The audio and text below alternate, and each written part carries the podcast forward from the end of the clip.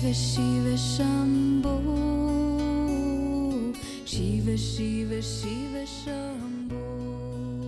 Bueno, miren, voy a explicar algo en tres minutos y luego vamos a meditar, ¿no? Cuando uno estudia y penetra en todas las tradiciones espirituales y en la mística seria de las tradiciones espirituales del mundo, entonces se encuentra siempre un factor común, que es el trabajo del despertar espiritual, ¿no? Pero yo me he esforzado siempre por reducir esta enseñanza a un lenguaje sumamente claro y que todos, todo el mundo entiende, ¿no? Y esencialmente lo que he dicho son dos cosas. Una, lo que se llama despertar espiritual en todas las tradiciones del mundo, en todas las tradiciones del mundo, no es más que el acto de prender la luz de la conciencia y mantenerla prendida todo el tiempo. Eso lo hemos dicho una y otra y otra vez. En la tradición cristiana, por ejemplo, que posiblemente estén más familiarizados con ella, la mística cristiana tiene dos vertientes, mística. Una se llama mística del vacío y mística del amor. Son dos vertientes. Entonces, cuando uno estudia, estudia a los místicos cristianos, por ejemplo, inevitablemente van a poder ubicar ustedes al místico y su obra, ya sea como un místico del amor, llama de amor viva, es una mística del amor, o mística del vacío. Algunos místicos trabajan ambas dos. ¿No? La mística del amor y la mística del vacío. La mística del vacío es el despertar de la conciencia y trascender la mente para estar listos para recibir información del penthouse hacia abajo o uno entrar en el penthouse. ¿Ya vieron? Entonces, una clásica obra de la mística del amor cristiana, pues es Llama de Amor Viva de San Juan de la Cruz. Mística del vacío, que ustedes conozcan muy bien, digamos, pues entonces Santa Teresa de Ávila, ¿no? Las moradas de Santa Teresa, es una mística del vacío. O Subida al Monte Carmelo, es una obra de San Juan de la Cruz. Pues ahí tenemos a San Juan de la Cruz, por ejemplo, que está en su obra explicando esas dos grandes vertientes, la mística del amor, la mística del vacío. Entonces, en todas las tradiciones importantes del mundo, siempre encontramos el trabajo del despertar espiritual y de cómo la persona debe trascender la mente, vaciarla de contenidos y entonces despertar a la conciencia de su verdadero ser, para luego poder hacer contacto con la fuente divina. Entonces, si uno es reducido a lo más sencillo de lo más sencillo, tú tienes que estar durante todo el día o lo que te sea posible, atento del momento presente despierto en el momento presente, atento y vigilante con la luz de la conciencia. Si tú haces eso, has iniciado tu camino de despertar espiritual. Eso es lo primero que he dicho. Lo segundo es que el acto de avanzar en el sendero espiritual es muy similar a subirse a una escalera eléctrica de esas que hay en los centros comerciales. En realidad tienes que dar un paso. ¿La viste? No tienes que dar más. Quieres, puedes darnos más, pero es, es realmente innecesario. Tú te incorporas el primer paso a la escalera y la escalera va a subir. Y dices, ¿y qué quiere decir esto en las tradiciones espirituales? Quiere decir que a la hora de despertar va a empezar un proceso de despertar y permanecer más tiempo despierto durante toda la subida de la escalera y simultáneamente una purgación de los contenidos o impurezas en el subconsciente de la persona. ¿Ya vieron? Pero nada más tienes que dar un solo paso. Estar en el día consciente del momento presente, atento del momento presente, todo el tiempo. Eso es lo que finalmente se llama despertar espiritual. Y el sendero, el sendero espiritual es entre que me dijeron que tenía que estar atento y empecé a tratar de estar atento durante el día hasta que culmine el proceso y ahora ya estoy todo el tiempo, desde que me despierto por la mañana en mi cama hasta que por la noche me quedo dormido en mi cama, todo ese lapso de tiempo ya siempre estoy en la conciencia de ser, en el tercer piso, ya quedé despierto. ¿Ya vieron? ese es todo el secreto, no hay más. No hay más. Esto está reducido a lo más sencillo de lo más sencillo. Lógicamente, el proceso de subir la escalera va a traer muchas transformaciones en la persona. Cada vez se va a ir despertando más, va a tener purgaciones, van a salir cosas, pero no es más que el acto de que la persona va a subir. Llega al final, da un paso y entonces ya quedó formalmente despierto. Ya, es, ya está en el tercer piso de manera madura, consistente todo el día. ¿Ya vieron? Entonces, entender esto es extraordinario, porque yo conozco de esto mucho, mucho, y conozco muchas obras de místicos importantes y grandes seres espiritualmente muy desarrollados, pero muchas de estas obras resultan muy complejas de comprender. ¿Ya vieron? Porque si Santa Teresa se refiere a culebras, sabandijas y cosas emponzoñosas en las moradas 1, 2, 3 y 4, pues yo les digo, ah, bueno, es que las sabandijas, culebras y cosas emponzoñosas no son más que los pensamientos distractores simples que hay en tu mente. Están apareciendo. Entonces está diciendo, ya en la cuarta morada, primera, es cuando la persona... A ver, vamos a estudiar a Santa Teresa un segundo, un minuto, tres minutos. Entonces está Santa Teresa y dice, los hombres andan en la ronda del castillo. Una de las tres eh, doctoras de la iglesia, ¿entienden? No estamos hablando de, de Pita González, estamos hablando de una de las tres doctoras de la iglesia católica, que todos ustedes conocen bien. Entonces escribe sus moradas y entonces dice, el ser humano común y corriente se anda siempre en la ronda del castillo, afuera, no entrado. Entonces dice, ahí está, ese en el lenguaje que yo utilicé en la charla anterior, en, en, la primera parte, ¿qué quiere decir esto? El hombre se mantiene en el primer y segundo piso, está en la ronda del castillo, no entra. Dice, así están los hombres, en la ronda del castillo, alrededor. Ok, y dice, hay un momento en que el ser humano entra en el castillo a la primera morada. Va a describir varias, ¿no? Siete. Así está descrito en su obra en la obra particular de esa mística. Pero entro a la primera morada. Sí, pero resulta que al entrar a la primera morada, ella dice, bueno, pero ¿cómo debes entrar? ¿Cómo debe de entrar la persona? ¿Cómo va a entrar el alma dentro de sí? Fíjense lo que ella dice, parece un disparate, porque ¿cómo va a entrar el alma dentro de sí si ya está en sí? Y dice, ah, tiene que entrar con atención y consideración. Considerar es atender, prestar atención, ¿no? Tenme consideración, te estoy hablando, préstame atención. Entonces dice, entras, vas a entrar a la morada del castillo interior. No es de Disney, ¿entiendes? Es el interior. Entonces, entras y dice, ah, entra con atención y consideración. ¿Qué es, ¿qué es eso? A ver, entro, estoy atento de qué es allá allá adentro. Y dice, ¿qué es lo primero que te vas a encontrar? En la primera morada, y dice, vas a ver muy poco. Se asemeja a un hombre que le han echado tierra en los ojos y no puede ver con claridad nada.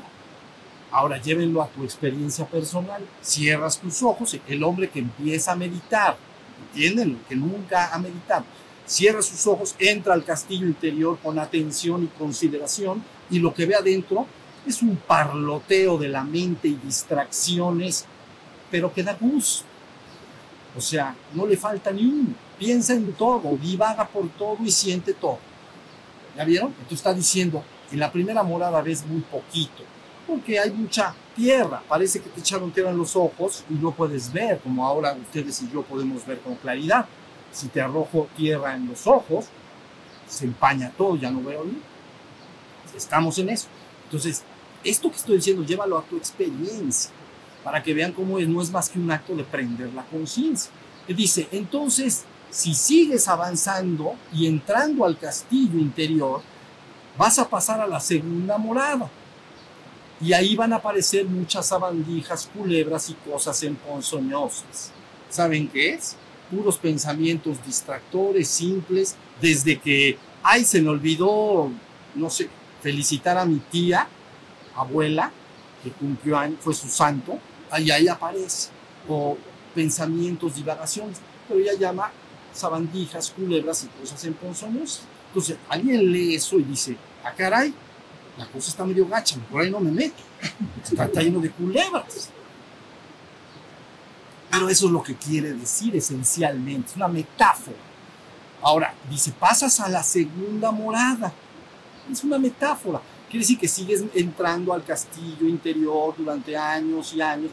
Y entonces dice, cada vez en la segunda morada, en la, en la tercera, perdón, porque ya la primera tierran los ojos, la segunda hay sabandijas y cosas emponzoñosas, pensamientos distractores, divagantes. Cuando me doy cuenta en meditación ya estoy pensando en quién sabe qué cosas. Bueno, tercera morada, dice, hay menos, hay muchas menos culebras, sabandijas y cosas emponzoñosas. Ah, el meditante a base de meditar y de estar atento del exterior, del interior y de haber iniciado el sendero para despertar su conciencia, su mente se empieza a ser más controlada y apaciguada. Hay menos culebras, sabandijas y cosas emponzoñosas. Y dice, ok, pero luego llegas a la cuarta. Dice, la cuarta ya no hay culebras, sabandijas y cosas emponzoñosas. Y si aparece de vez en cuando alguna, no hace daño. ¿Y qué está diciendo? Está diciendo que el meditante entra y en la cuarta morada su mente ya se apaciguó y se cayó adentro de él, ya está en silencio. Entonces, en otra terminología dirías, entró en el silencio de tu pro, entraste en el silencio de tu propio ser.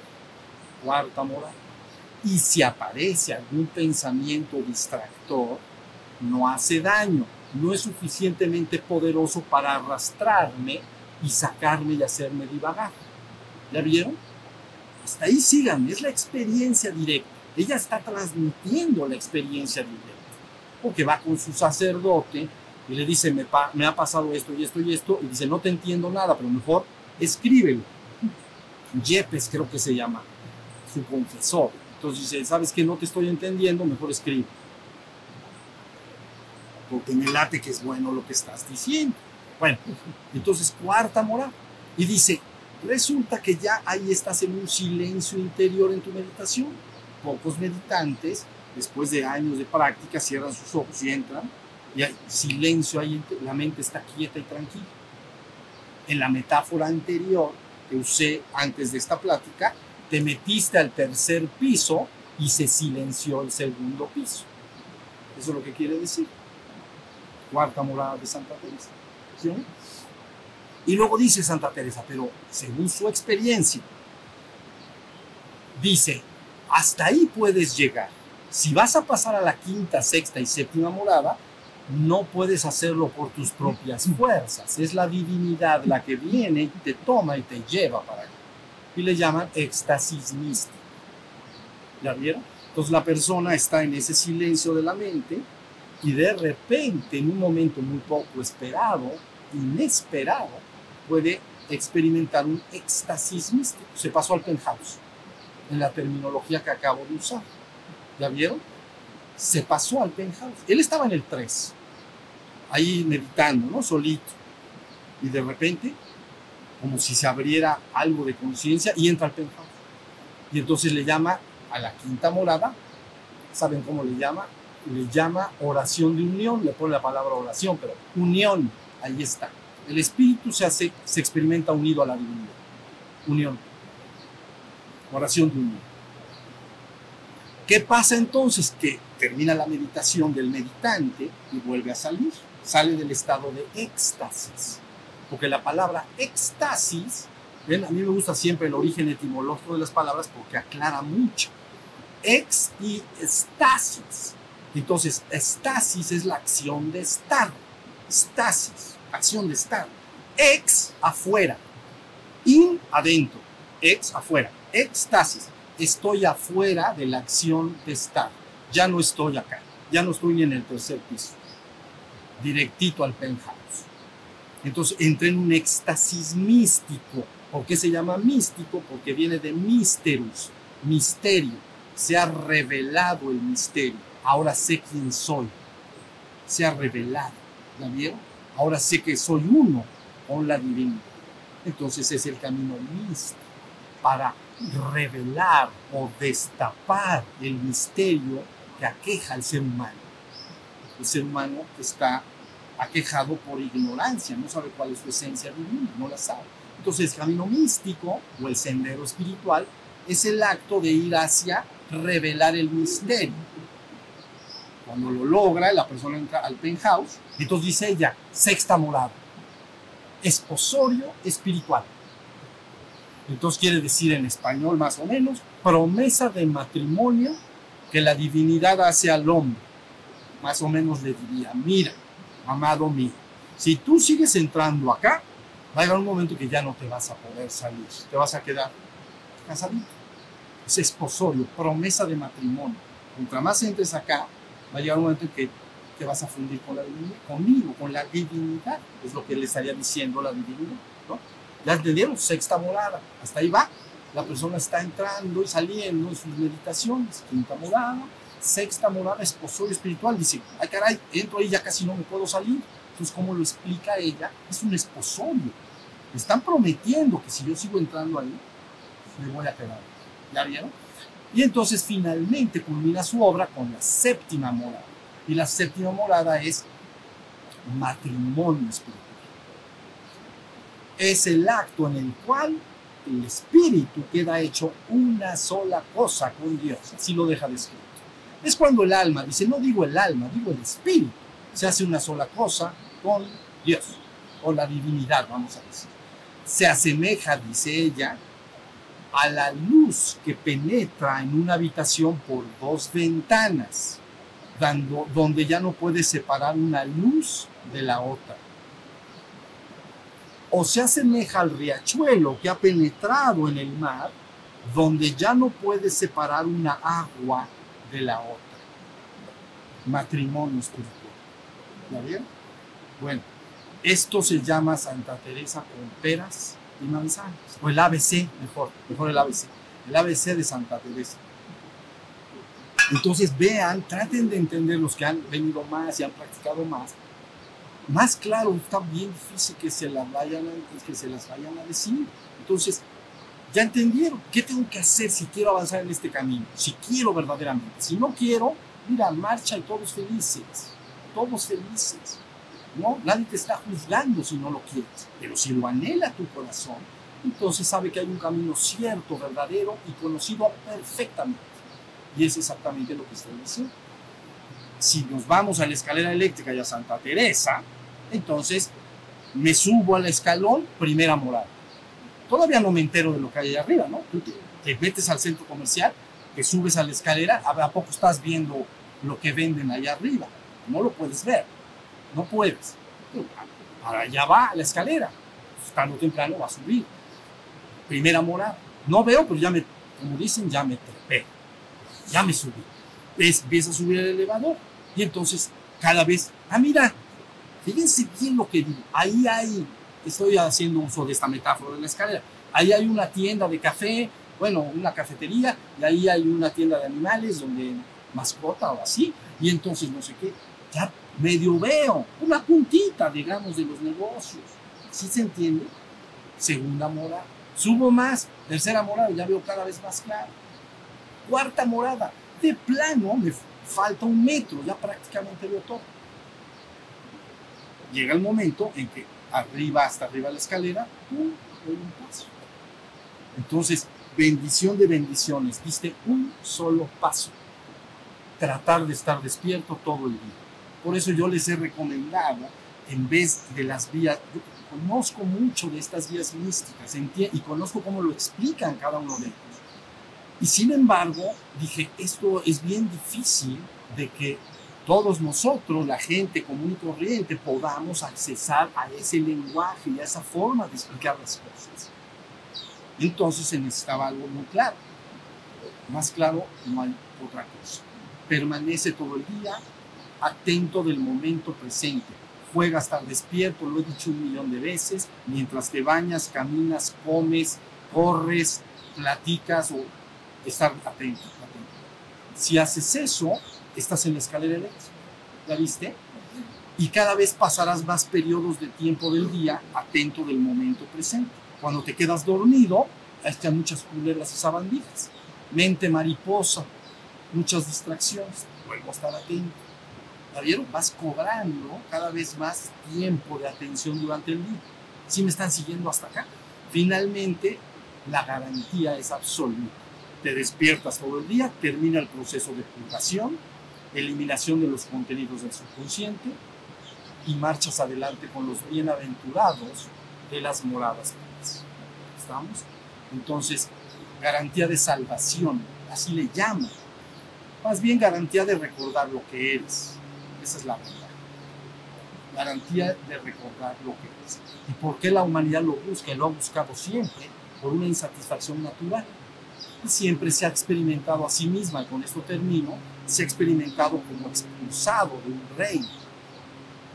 Y en la metáfora de muchos pueblos, como los pueblos de Canaán, está esa metáfora predominantemente explicada. El hombre se experimenta expulsado del reino. Y no solo expulsado del reino, en un mundo donde hay dolor y sufrimiento.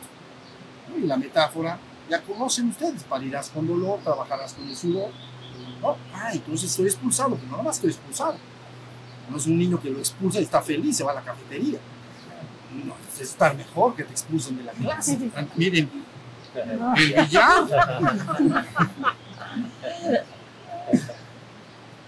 En este caso no es exactamente lo mismo, te expulsan de ese reino de gracia y entonces es una autoexpulsión, por cierto, es una determinación, pero bueno, eso no lo vamos a penetrar. Al experimentar esa expulsión del reino, inmediatamente desdicha y desgracia y dolor y sufrimiento. Y entonces, ¿qué? Quiero regresar al estado de gracia. Y de ahí el corazón del hombre siempre buscando regresar al reino perdido. Pues el reino perdido no está allá afuera, ni allá, está acá dentro de ti. Tienes que despertar ese ser que ya eres y encontrarás la gracia. Encontrarás un estado de gracia pleno si quieres, que sería la cuarta morada de la que está hablando Santa Teresa. Si no, no tienes que creerme, nada más tienes que hacer las prácticas correspondientes. Entonces verás como tu mente y todo lo que te hace sufrir, ¿no? Entonces se eliminará completamente y quedarás en un estado de bienaventuranza. Y dirás, todos ellos tuvieron razón, ¿no? Y entonces se dice pleitesía, la preciosa dinastía blanca de maestros que disipan la oscuridad. Fíjense bien esas palabras pleitesía a la preciosa dinastía blanca de maestros que disipan la oscuridad. Entonces, pleitesía es acatamiento y reverencia. No es sumisión, es acatamiento y reverencia. ¿Por qué acato y reverencio a alguien? Porque él ya tuvo una experiencia de algo y me la está libremente enseñando. Entonces hay acatamiento y reverencia. La preciosa dinastía blanca, los maestros de todos los pueblos de la tierra, que han tenido esta experiencia mística y han regresado al divino origen y han tenido a bien comunicárselo a nosotros, sus hermanos. bien? Quedó escrito, quedan obras, crean, crean, crean escuelas, crean obras diversas, siempre diciendo, hermanos, no los abandonaremos, ustedes van a conocer lo que nosotros ya vivimos anteriormente. Por eso dice pleitesía. Disipan la oscuridad, es decir, se restaura la ¿Ya vieron? Muy bien. Entonces, no hay mucho más que decir hoy, pero entiendan la cosa. Todo el día estén atentos del momento presente. Por los, el que lo haga, nos veremos en unos años y, nos veremos en otra situación. Les voy a decir qué, qué, qué pasa y con esto sí acá. Tú puedes leer una obra escrita, tú puedes ver una película, pero cuando lees una obra, la entiendes según tú no según la obra. Cuando tú creces, parece que la obra creció. Por eso las grandes obras literarias o de cualquier tipo no son para... Es que ya lo leí, ya me la sé. Pues ya lo sé que ya te la sabes. Pero conforme tú maduras y creces en conciencia y vuelves a ver esas grandes obras universales de cualquier tipo, en el arte, en ¿no? la literatura, tú eres el que creciste. Eso cambió. Entonces lo que hoy estoy diciendo para ti significa algo. Pero tiempo después que hagas lo que te estoy diciendo, entonces va a significar algo muy diferente. Y vas a decir, wow, con lo que se me está diciendo. ¿Ya vieron? Y nada más me, dijeron, pon, juega estar despierto, ponte a estar todo el día atento. Aunque no es mucho pedir. Para el que lo anhele. El que no lo anhele no tiene ninguna responsabilidad de ningún tipo o nadie se ofrece aquí libremente lo que se está diciendo. Si lo deseas, lo tomas, y si no lo deseas, no lo tomas, y todos estamos en paz. Bueno, ahora sí vamos a meditar un ratito.